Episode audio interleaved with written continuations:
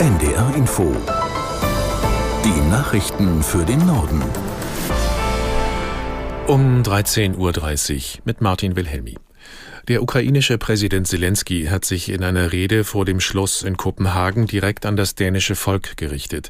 Er dankte für die Lieferung von F-16 Kampfflugzeugen. Aus Stockholm Sophie Donges. Mit Dänemarks Waffenlieferungen schützt ihr die Freiheit, sagte er wörtlich. Die Ukraine werde diesen Krieg gewinnen, auch dank der Unterstützung aus dem Ausland, so Zelensky. Dänemark und die Niederlande hatten bekannt gegeben, dass sie F-16 Kampfflugzeuge in die Ukraine schicken werden.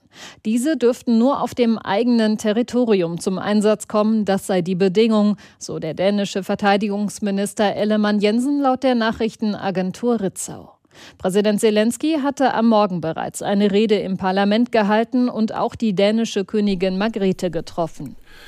An der Grenze zwischen dem Jemen und Saudi-Arabien sollen saudische Grenzbeamte hunderte Menschen getötet haben.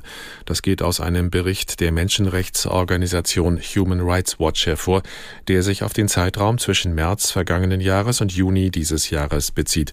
Aus Kairo Anna Almeling. Die Menschen, das sind wohl vor allem Flüchtlinge aus Äthiopien, sollen versucht haben, die Grenze zu überqueren und Grenzschützer aus Saudi-Arabien haben viele von ihnen offenbar aus nächster Nähe erschossen, auch Kinder. Und Human Rights Watch schreibt, dass diese Tötungen offenbar immer noch weitergehen. Die Führung in Saudi-Arabien hat sich noch nicht geäußert zu diesem Bericht. Allerdings wird das saudische Königreich immer wieder wegen Menschenrechtsverletzungen kritisiert, vor allem gegenüber Migranten, aber auch den eigenen Staatsbürgern gegenüber. Das Landgericht Mainz hat die Klage einer Frau gegen den Impfstoffhersteller AstraZeneca abgewiesen. Die Ärztin hatte dem Unternehmen vorgeworfen, nach einer Corona-Impfung einen Hörschaden erlitten zu haben. Aus Mainz Sabine Steinbrecher. Die Mainzer Ärztin reagierte fassungslos auf das Urteil und sagte zur Richterin wörtlich, ist nicht ihr Ernst, oder? Warum das Mainzer Landgericht ihre Klage gegen AstraZeneca in dem Zivilprozess abgewiesen hat, ist noch nicht bekannt. Eine Begründung wird den Prozessbeteiligten schriftlich zugestellt. Die Mainzer Ärztin hat jedoch bereits heute angekündigt, dass sie Berufung beim Oberlandesgericht Koblenz einlegen wird. Ihr Rechtsanwalt sprach von einem Fehlurteil und sagte, er verstehe nicht, warum das Mainzer Landgericht nicht wenigstens ein weiteres Gutachten gefordert hat. Seine Mandantin ist nach der Corona-Impfung auf einem Ohr taub. Sie hatte von AstraZeneca mindestens 150.000 Euro Schmerzensgeld und Schadensersatz gefordert. In Griechenland ist ein weiterer Waldbrand ausgebrochen.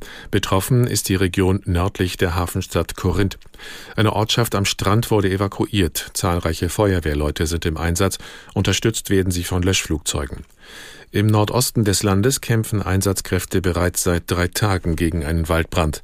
Eine Entspannung der Lage ist noch nicht in Sicht. Meteorologen sagen für die nächsten Tage in Griechenland heißes und trockenes Wetter voraus. Die EU will dem, will dem Mitgliedsland zu Hilfe kommen und wird zwei auf Zypern stationierte Löschflugzeuge zur Verfügung stellen. Bei den Waldbränden auf Teneriffa scheint es vorsichtige Zeichen der Hoffnung zu geben. Ein Behördenvertreter sagte, die Einsatzkräfte seien bei den Löscharbeiten vorangekommen. Und zumindest auf einem Teil der Insel haben dabei auch die Wetterverhältnisse geholfen. Aus Madrid Mark Hoffmann. Im spanischen Fernsehen äußerte sich der kanarische Regierungschef Clavijo am Morgen leicht optimistisch, denn in der vergangenen Nacht hätte sich der Wind abgeschwächt und die Luftfeuchtigkeit, die hätte etwas zugenommen. Vor allem an der Südflanke des Brandgebiets sei die Lage derzeit stabilisiert, sagte er am Nationalpark am Vulkan Teide. Der Regierungschef ließ deshalb durchblicken, dass im Laufe des Tages möglicherweise einige tausend Menschen wieder zurück in ihre Häuser könnten. Weiter Schwierigkeiten haben die Feuerwehrleute aber nach wie vor im Norden. Der Brand auf Teneriffa ist nicht unter Kontrolle. Die Polizei geht inzwischen davon aus, dass die Waldbrände auf Teneriffa durch Brandstiftung ausgelöst wurden. Bei einem schweren Busunglück sind in der Türkei mindestens zwölf Menschen ums Leben gekommen. 19 weitere Personen wurden Berichten zufolge verletzt. Der Bus war etwa 200 Kilometer östlich von Ankara von der Straße abgekommen und eine 30 Meter tiefe Böschung herabgestürzt. Aus Istanbul Uwe Lüb. Der Bus war unterwegs von Sivas nach Istanbul. Die Unglücksursache ist noch unklar. Aus dem Justizministerium heißt es, es sei eine Ermittlung eingeleitet worden. In der Türkei kommt es immer wieder zu folgenschweren Busunfällen. Vergangenes Jahr kamen dadurch mehr als 80 Menschen ums Leben. Insgesamt sterben in der Türkei durch Verkehrsunfälle mehr als doppelt so viele Menschen wie in Deutschland.